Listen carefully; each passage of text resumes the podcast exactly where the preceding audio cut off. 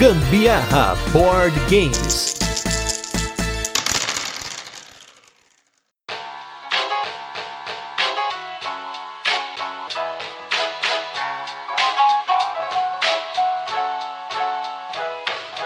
Fala galera, beleza? Aqui é o Gustavo Lopes. Eu sou a Carol Guzmão e esse é mais um episódio do Gambiarra Board Games, o seu podcast sobre jogos de tabuleiro que faz parte da família de podcasts Papo de Louco. E nesse 38º episódio de resenhas, quem verá a mesa aqui é um dos jogos do Andrea Seifar, designer do aclamado Puerto Rico e co-designer do jogo Turn and Taxis, que foi vencedor do Spiel des Jahres de 2006. Esse jogo de hoje vai falar sobre construção de arranha-céus pela ilha de Manhattan no jogo, olha aí que criativo, Manhattan, que foi ganhador do Spiel des Jahres de 94 e não se confundam então com o Manhattan Project. Mas antes, vamos para os recadinhos e destaques da semana e logo a gente volta com a nossa resenha, onde vamos apresentar o jogo, comentar como ele vai funcionar e depois passar para as nossas experiências, as curiosidades e opiniões. Quem viu aí o nosso Instagram já deve ter visto o que tá vindo por aí nos próximos meses, hein? A gente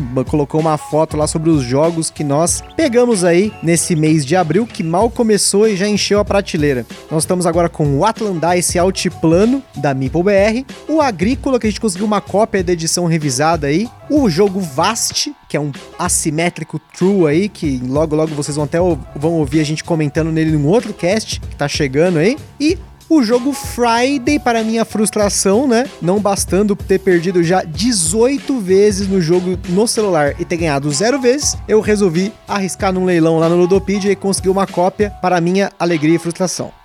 Também saiu um cast aí essa semana falando sobre o Board Game Arena. Algumas sugestões aí de jogos que eu gostaria de jogar, que eu gostaria de experimentar por lá e até sugestão de jogos para você experimentar por lá. Então, confere aí, porque por hora fique em casa, não tem jeito de fazer jogatinas. E sobre os jogos da semana, o que a gente jogou essa semana? O que teve de bom? Tivemos o Fung, que eu ganhei de presente de namoro, de 11 anos de namoro aturando essa peça aqui.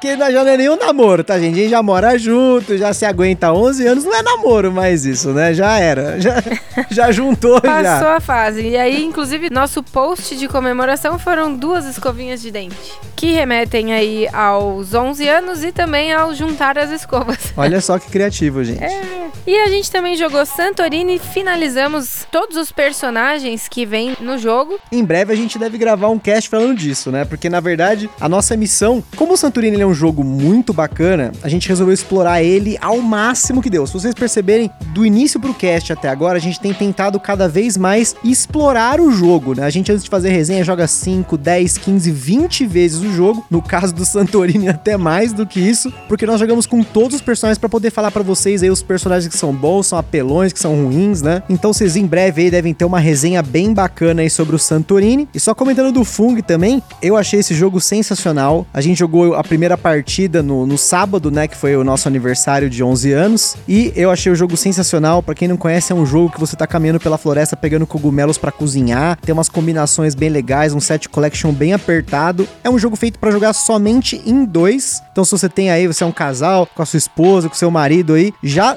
podemos dizer que é uma ótima pedida.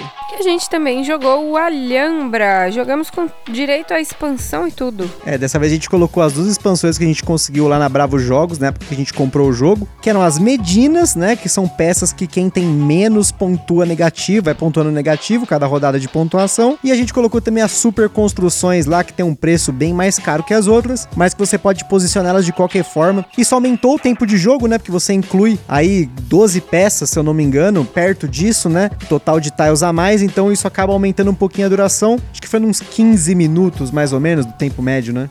É, não passou muito, não fez muita diferença no tempo, mas sempre dá uma, uma modificada. Ah, e, e principalmente em dois dá uma modificada no tamanho das alhambras. Tem até uma foto que eu postei no Instagram da alhambra que eu montei, ficou imensa. A da Carol também ficou muito grande. Porque se acaba esses 12 tiles a mais aí, se você sabe gerenciar aí o seu dinheiro, você consegue comprar mais coisas, né? Então, ambas as alhambras ficaram bem grandes. Mas chega de papo, chega de recadinho e vamos falar do jogo da semana, o Manhattan.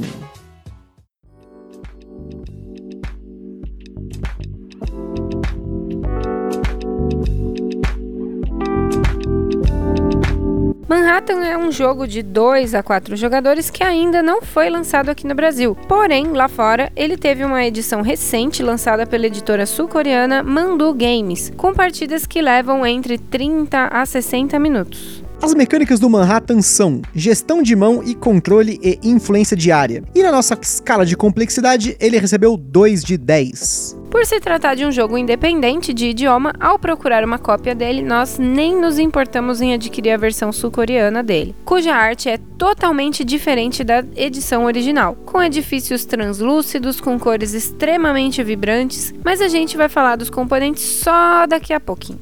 No Manhattan, os jogadores são empreiteiros da ilha de Manhattan, construindo arranha-céus em diferentes distritos, competindo para ver quem tem mais edifícios em cada distrito, quem tem o edifício mais alto e também pela quantidade de edifícios espalhados pelo tabuleiro. Basicamente, essas aí são as três formas de pontuar no final de cada rodada: por ter a maioria em cada distrito, pelo edifício mais alto e por cada edifício no tabuleiro. Você tem edifícios com 1, 2, 3 e 4 andares e você pode usá-los para construir na base da cidade, em cima de um edifício seu ou até em cima de um edifício do seu oponente.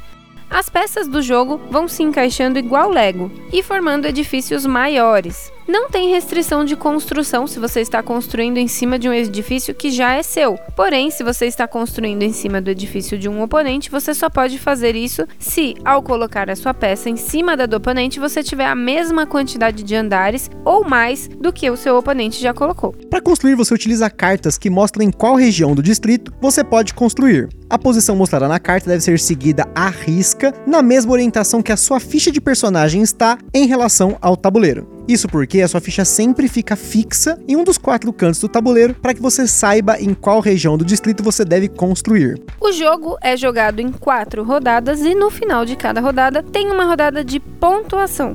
Ganha quem tiver mais pontos no fim da última rodada. E como sempre, antes da gente prosseguir, eu queria comentar rapidamente aí sobre os nossos parceiros. Primeiro, Acessórios BG, nossa empresa favorita aí de acessórios para board games impressos em 3D. Você tem aí vários acessórios muito bacanas para acrescentar na sua jogatina. Inclusive, essa semana lá no nosso Instagram, a gente repostou o vídeo do overlay do Castles of Burgundy, que é um dos nossos acessórios favoritos, de um dos nossos jogos favoritos.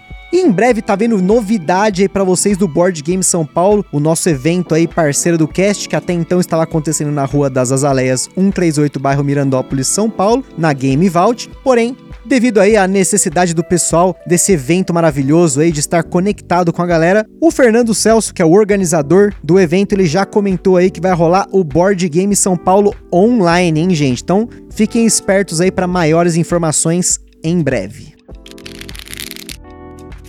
Como a gente comentou no começo do cast, o Manhattan venceu o Spiel des Jahres em 1994, com a edição original lançada pela editora alemã Hans und Gluck. Em 1996, ele foi lançado em inglês pela finada editora Mayfair Games, que faliu em 98, foi comprada por uma outra empresa que manteve a marca da Mayfair até 2018, até vender seus ativos para o grupo Asmodee. A diferença entre a arte da versão que nós temos da Mandu para a arte do jogo original é gritante. A versão original tem uma arte bem quadrada, não no sentido figurado, mas no sentido literal mesmo. Até a arte do tabuleiro é cheia de linhas e cantos retos, bem seca, assim, com cores frias. O mais bacana dela é a trilha de pontos que também representava um arranha-céu. Já a versão da Mandu tem uma arte mais família, extremamente colorida, vibrante. Os edifícios são translúcidos e trazem uma presença na mesa muito bonita e bem refrescante para esse jogo que já tem seus 26 anos. Eu gosto bastante da arte do Manhattan original e nós pegamos essa edição da Mandu por uma questão de disponibilidade mesmo. Apesar dessa beleza toda dos edifícios translúcidos que atraem a galera na mesa, principalmente conforme você vai montando esses arranha-céus aí, a arte da versão original do jogo tem muito mais a cara dele. Essa arte datada do Manhattan original é o charme dele. O jeito datado, assim, né? A trilha de pontos que na versão atual não é um arranha-céu, é só uma trilha ao redor do tabuleiro, mas isso não muda a jogabilidade, que é o que no final realmente importa. Como eu falei no início, esse jogo não tem nada a ver com o Manhattan Project, que foi lançado aqui no Brasil. E se você for procurar por ele no Ludopedia, vai até encontrar um outro jogo que também se chama Manhattan, que é de 1986 e também não tem nada a ver com esse aqui que a gente está falando. Além disso, falando das edições, o Manhattan tem uma mini expansão com 10 cartas mais uma carta de regras, que consistem em novas formas de pontuar no final de cada rodada. Infelizmente, a gente não conseguiu a expansão e ela é fundamental para aumentar a variabilidade do jogo. Uma curiosidade ainda falando sobre edições, segundo o Board Game Geek, na edição finlandesa desse jogo, os distritos têm nomes de grandes cidades e São Paulo é uma delas, junto com Hong Kong, Cairo, Sydney, Frankfurt e Manhattan em si, o que é extremamente bizarro, por que não colocar uma cidade da própria Finlândia, né? Meio esquisito isso, mas beleza. Lá no Board Game Geek você também encontra algumas variantes do tabuleiro, criadas pelos board gameiros de plantão, como uma versão realista do mapa de Manhattan ou mapas de outras cidades como Tóquio e San José, para você usar no lugar do tabuleiro original. Não obstante, lá também a gente encontrou algumas variantes para o jogo, como a lei antitrust, que você não pode colocar uma peça de edifício em cima de uma peça sua, ou seja, somente em uma área livre ou em cima da peça de um oponente, ou uma versão em que você usa o marcador de jogador inicial como um monstro. Você coloca ele no canto superior esquerdo de um distrito, no canto do tabuleiro e Sempre que um jogador joga uma carta, ele se move na direção em que o prédio será construído com aquela carta, e ele vai destruindo os edifícios por onde ele passa. E por falar nesse marcador de primeiro jogador, enquanto algumas editoras aí têm criado políticas bem merda aí para reposição de peças, nem vou mencionar nomes aqui, outras editoras fazem o possível pelo cliente. Você já deve ter ouvido essa história aí, mas só comentando novamente, a nossa cópia do Manhattan veio sem o marcador de primeiro jogador e eu mandei um e-mail lá para a Coreia do Sul sem esperanças de ter uma resposta positiva. E o que aconteceu foi justamente o oposto. No dia seguinte, os caras já me mandaram o código de rastreio em menos de um mês o marcador chegou. Depois que eu paguei aí aquela taxa bosta dos correios de 15 reais, que vira e mexe o correio cobra e fora os mais de 100 reais que a Mandu pagou de frete para me mandar a peça lá da Coreia, mas mesmo assim eles mandaram, que aí para mim assim foi um atendimento ao cliente excepcional. Não imaginava que isso ia acontecer. Então aí parabéns para essa editora, que eu gostaria de ver mais jogos por aqui, hein? Por fim, gente, como nós sempre falamos por aqui, de sleeves, né? Nós não eslivamos a nossa cópia, porque você só embaralha algumas vezes por partida. Mas se você adquirir ou tiver uma cópia e quiser eslivar, o padrão desse jogo é o mini euro. Bom, sobre as nossas jogatinas aí com Manhattan, acho que em primeiro lugar eu queria ressaltar que esse jogo é um jogo do Andreas Seifert, como a gente falou aí no começo do cast. Ele ganhou os Pio Arres aí duas vezes, uma com esse jogo e depois com Turns and Taxes. Além, lógico, do jogaço aí, o Puerto Rico, também um dos jogos aí que tem visto mesa aqui em casa se dando muito bem. E é curioso que ele é um designer que tem poucos jogos, mas a maioria dos jogos dele aí tem uma repercussão alta, né? Vamos ver aí o que, que esse designer ainda reserva. Se você for pensar, esse jogo aí tem 26 anos, né? Então, ou seja, ele é um designer que já tá no mercado há muito tempo, mas ele não lança tantos jogos. Se eu não me engano, o hall de jogos dele não passam de 15 jogos, incluindo Manhattan, que a gente teve bastante experiências boas aqui. Em dois jogadores ele é muito bom, apesar que eu não concordo muito bem com a variante que você usa para jogar, que é cada um de nós, né, no caso eu e a Carol aqui, cada um controla duas cores e no final do jogo a gente soma individualmente os pontos para ver como cada uma das cores se vai e aí você tem a pontuação final do jogo somando tudo. Eu não sei se isso faz muito sentido, mas funciona. É interessante você jogar com todas as peças, mas eu acho que ele funciona melhor com 3 e 4 jogadores, porque aí você tem mais variação, mais dificuldade aí de conseguir se isolar no tabuleiro. Em dois jogadores, você tem que prestar muita atenção até nas suas próprias peças, porque o que pode acontecer é você ter as, uma das suas cores quebrando aí a,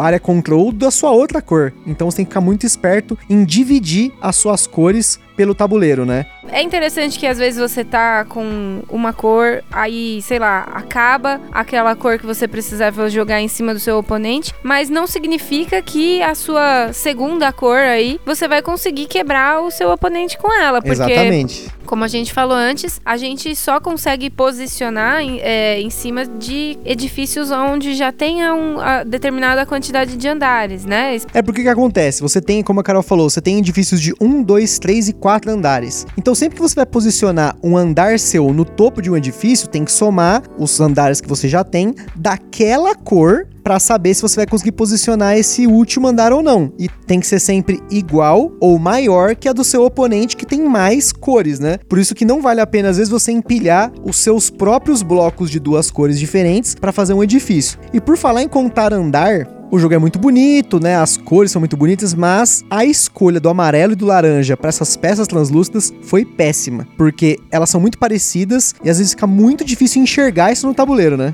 É, isso é bem dificultoso mesmo. Amarelo e laranja estão muito próximos ali na paletinha de cores. Para mim, as cores dos edifícios translúcidos lembra muito o gelinho antes de ser congelado. Geloucos, né? Aqueles Geloucos? bonequinhos, lembra dos geloucos da Coca-Cola, aqueles negócios? Não, não tem nada a ver com isso. Tem a ver com gelinho, sacolé, sabe lá de onde você vem? O que, que tem a ver? É a cor, antes deles serem congelados, os edifícios têm exatamente essas cores de gelinho antes de serem congelados. Essa conclusão sensacional aí. E aí, comentando, voltando na versão original dele, além das cores elas serem mais flat, assim, mais opacas, você tinha aquela galera que pintava os prédios, né? Tinha não, ainda tem. Se você procurar lá no Board Game Geek, você vai ver que a galera pinta as janelinhas dos andares para saber quantos andares tem, porque também era difícil de você identificar tão fácil assim, né? No nosso caso, a gente não vai pintar, eu não tenho coragem de pintar jogo algum. Talvez se um dia eu tiver um Tzolk'in, eu tenho vontade de pintar as engrenagens lá, mas eu não tenho coragem, então a gente vai ter essa dificuldade de toda hora ter que ficar olhando ali. Quantas janelas tem essa porra aqui? Ah, tá. Tem três janelas aqui. Ah, Eu então é acho que a gente poderia pôr luzinhas de LED dentro. não, muito trampo. As Ué, pecinhas pra são aproveitar pequenas. que é translúcido, ué. Ah, mas as pecinhas são pequenas, mas tem que teriam que ser um LED muito pequenininho pra fazer de janela. O LED teria que ter, sei lá, tipo, o tamanho de um strass, de um pontinho, assim, né? Mas aí dá muito trabalho. É bonito, tal, como a gente falou de ver na mesa. Eu gostaria de ter a versão original, essa versão feia, né? Que muita gente acha feia por ser antigo. Eu acho bonita, maravilhosa. Ela me lembra muito aqueles primeiros Sin Cities e eu gosto dessa estética noventista. Pra mim falta um pouco disso nessa versão da Mandu, porém ao mesmo tempo, a versão da Mandu ela chama muita atenção. Quando você vê as fotos, meu, quando a gente posta a foto dele lá no nosso Instagram, geralmente chove de curtida, porque realmente você faz aquele ângulo assim, daquele arranha-céu bonito, colorido e tal, e a cidade cheia de cor. É muito bonito, é mais família, mais atrativo, mas a edição original tem o seu charme. Eu ainda gostaria de ter uma cópia dela. É, eu fico um pouco preocupada de quando você fica falando muito assim dessas coisas de. Ai, aquela f- a versão é feia, mas eu gosto dela. eu fico pensando, o que eu estou fazendo aqui? Mas você não é feia, não.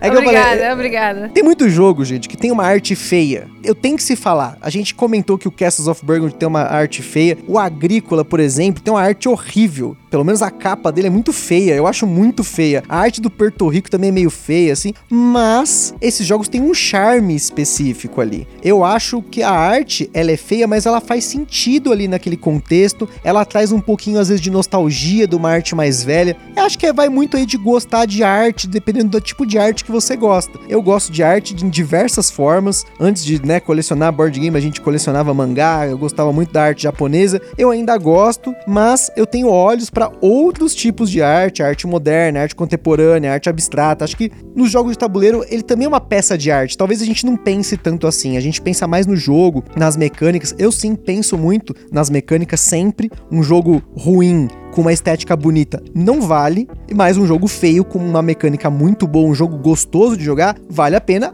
A exemplo, Castles of Burgundy que se tornou um dos nossos jogos favoritos aí. Mas a gente não acaba não pensando no board game às vezes como uma peça de arte, né? E eu considero às vezes isso, você ter é, é como se fosse cada capa um quadro, sabe? Eu penso na arte dos jogos de tabuleiro assim. Não sei se outras pessoas têm essa visão também, mas eu, eu gosto muito de capa de jogos, né, e tudo mais. E esse jogo da Mandu, essa versão do Manhattan era um tipo de arte que eu não tinha aqui. Saiu recentemente uma versão do Ticket to Ride também com os trenzinhos translúcidos, a galera não gostou, gosta bem mais da versão que tem os trenzinhos de metal lá tal. Eu entendo isso, mas eu também entendo esse apelo dessas peças translúcidas. É, é bonito mesmo. Não adianta, na mesa fica maravilhoso, dá um gosto de jogar. A gente comentou no cast do Taolong sobre você se sentir bem ao jogar um jogo de tabuleiro, você vê aquilo, você se sentir bem jogando, e é uma coisa que o Manhattan me traz. Mesmo pensando nessa versão original dele que fazia mais sentido nessa arte aí de cidade. Esse aqui tem uma arte mais aqueles jogo de Switch, sabe, meio Nintendo. Não sei se dá pra, pra entender esse esquema Nintendo aí. Mas das partidas, só finalizando comentando aí. Nós jogamos em duas pessoas, em quatro pessoas. O jogo muito bom, fluiu muito bem, muito gostoso de jogar. É rapidinho. Você baixou a carta, colocou o prédio, baixou a carta, colocou o prédio. A única análise parálises aí, talvez, que você tenha durante o jogo é quando você tem muita opção de posicionamento e você não tá ali visualizando as suas ações para saber aonde você vai pontuar melhor. Não tem como prever tanto, é muita sorte também, né? As cartas são embaralhadas, então não tem por que ter tanta análise parálises nesse jogo. É, mas sempre tem, né? Sempre alguém olha para aquilo lá, vê que tem três cartas na mão e fala: puta que pariu, eu tenho seis distritos, três cartas na mão, então são 18 possibilidades de ação para um único turno. Então acaba tendo aí uma possibilidade de você ver o que, que você vai fazer ali. Mas mesmo assim, jogão Manhattan para vocês que a gente indica. Indicamos. Caso você tenha a oportunidade de conseguir uma cópia. Approved! e é isso aí, galera. A gente fica por aqui com mais um episódio do Gambiarra Board Games. Lá no site do Papo de Louco você encontrará vários links para conhecer mais sobre o jogo. Nesse caso aí são resenhas lá de fora, porque aqui no Brasil esse jogo não teve cobertura. E no Instagram também tem as fotos do Manhattan na nossa mesa para você ver aí como que ele fica. E eu recomendo depois disso você comparar, dar uma procurada lá no Board Game Geek as fotos da edição original da Hans Gluck. E como sempre, se você jogou ou comprou algum dos jogos que a gente falou por aqui no podcast, ou se quiser sugerir alguma coisa pra gente conferir, manda uma mensagem pra gente no Instagram ou no e-mail contato E para quem tem uma loja aí, editora ou alguma coisa relacionada a jogos de tabuleiro, quer que a gente comente aqui no cast, dê uma divulgada, fazer parceria, enfim, a gente tá disponível aí, já tem o nosso contato. Compartilha esse podcast com a galera no Facebook, no WhatsApp, nos stories do Instagram que a gente sempre põe lá para vocês verem a postagem do jogo no Spotify, que você consegue clicar para ouvir. Espero que vocês tenham curtido aí mais um cast aí sobre jogos aí de tabuleiro, que a gente fala aí sobre o jogo da semana. Um forte abraço e até a próxima. Falou, até a próxima. La Casa de Papel agora, vou assistir.